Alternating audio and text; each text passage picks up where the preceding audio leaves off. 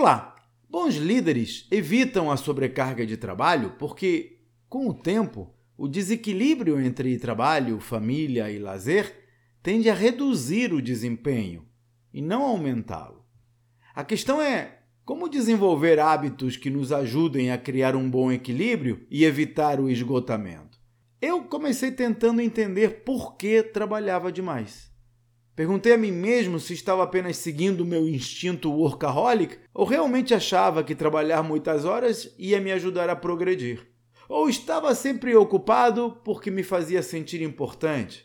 Enfim, essa não é uma reflexão fácil, mas ninguém melhor do que nós mesmos para entender o que nos move. Daí, o próximo passo é fazer pequenas alterações na rotina para recuperar algum controle sobre o nosso tempo. Experimente sair do trabalho mais cedo, um ou dois dias por semana, para fazer algo que você adora, por exemplo.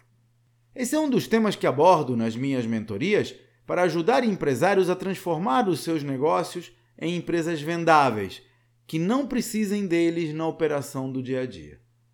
Veja os detalhes no site empresavendável.com.br. Até a próxima!